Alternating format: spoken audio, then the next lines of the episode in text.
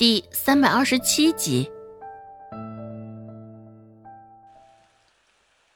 人刚走出厨房，周有巧恰巧要出来上茅房，一时三个人迎面撞了个正着。周有巧蹙了蹙眉，没有给周芷过多反应的机会，直接扯开嗓子说道：“哎，这丫头，你怎么回来了？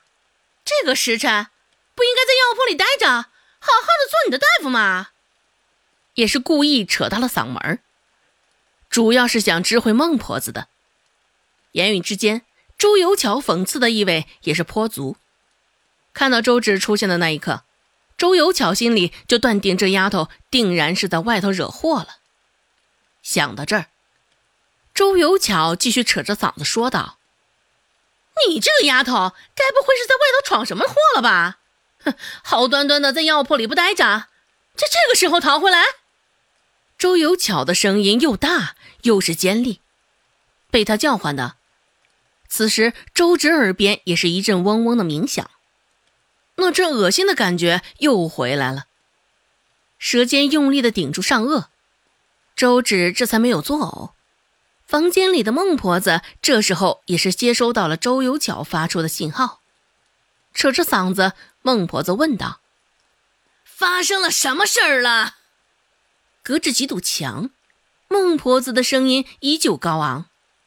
周有巧扯了扯嘴角，忙回应道：“娘，这丫头这时候回来了。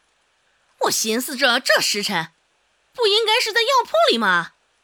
这时候回来，该不会是发生了什么事儿了吧？”说话的时候，周有巧的眼睛始终停留在周芷的身上，脸上。眼神中也带着讽刺的意味，勾着嘴角，琢磨着这回可是将周芷的小辫子抓住了，一定要一雪前耻。周有巧的话本就带着引导意味，偏那孟婆子本就是听风就是雨的人，现在一听可还了得？孟婆子赖在房间里，扯着嗓子骂道：“周芷，你这个臭丫头！”给我滚进来！周有巧与孟婆子两个人一唱一和的，压根儿没有给周芷任何开口说话的时间跟机会。罗氏在，自然也将周有巧的念头看得一清二楚。当着他的面埋汰周芷，这就等于是在打罗氏的脸呢。罗氏甚是不悦的开口说道：“小姑子，你这说的是什么话？”这丫头是，只是他的话还没说完，就被周有巧打断了。周有巧拨了拨头发，凉凉的开口道：“哼，嫂嫂，你这解释的话就不用对我说了，哼，还是留着去娘那儿跟咱娘解释吧。”哼哼，哎呀，说完，周有巧还甚是不屑的嗤笑了一声，说风凉话的姿态甚足。嘲弄的味道也不差。周有巧甚是嚣张，心里寻思着，待会儿孟婆子会怎么骂这个臭丫头。只是一想到周芷会被骂得狗血淋头，周有巧的心里就乐得不行。周芷淡淡的扫了他一眼，直接往孟婆子的方向走去。罗氏跟在他身后，也忙赶了过去。原本周有巧还想着去茅房小解，只是现在好戏即将上场，周有巧也顾不上那么多，也连忙跟了上去。臭丫头！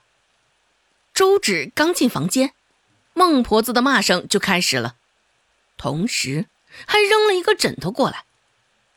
只是往旁处躲了躲，这枕头恰巧就甩在了后头罗氏的脸上，没有丝毫的防备。罗氏被砸的也是脚步虚浮，往后退了两步，恰巧就踩在了周有巧的脚背上，踩的也是极重。罗氏整个人的重量都压在了那一脚上。周有巧下意识的想将罗氏推开，只是手刚伸出来就被周芷抓住了。周芷说道：“小姑母，我娘还怀着身子呢，你这推她一把是小。”只是肚子里的孩子没了，事儿大呀！你可忍心看着哪位痛失孙子伤心？呃，这话都这么说了，周有巧自然不能继续追究什么，往孟婆子的方向扫了一眼。周有巧讪讪的撤回手，整个脚背痛得发麻。只是现在，周有巧只得忍住这口气。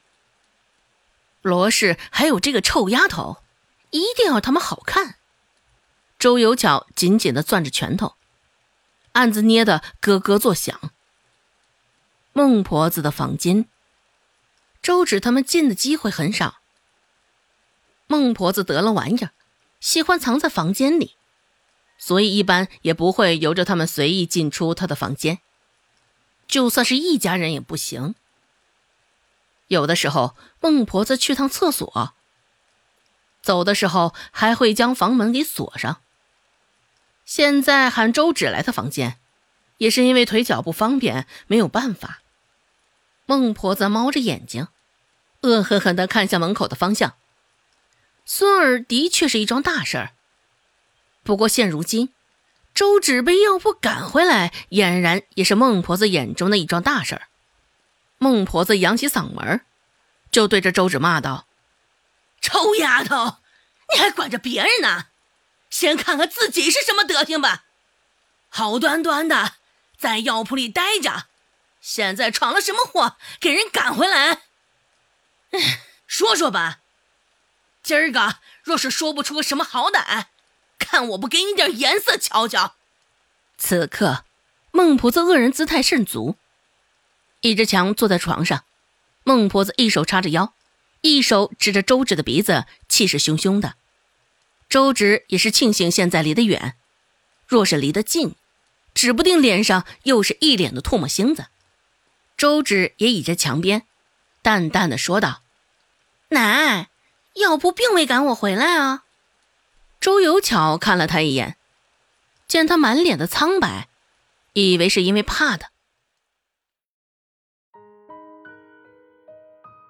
本集播讲完毕，感谢您的收听。感兴趣，别忘了加个关注，我在下集等你哦。